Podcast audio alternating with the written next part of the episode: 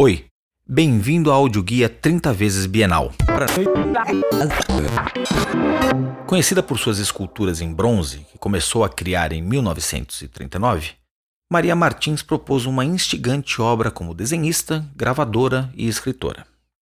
Celebrada pelo surrealista francês André Breton, a artista morou em Washington, Estados Unidos, entre 1939 e 48, com seu marido, o embaixador Carlos Martins.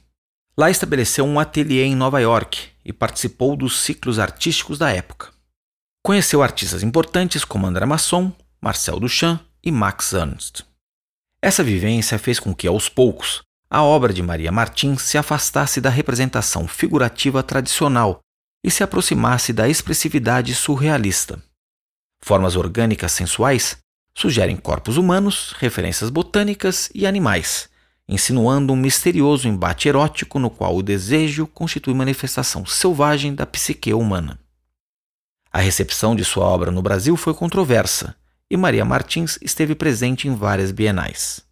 Já na primeira, em 1951, suas esculturas ocuparam uma sala especial dedicada à artista.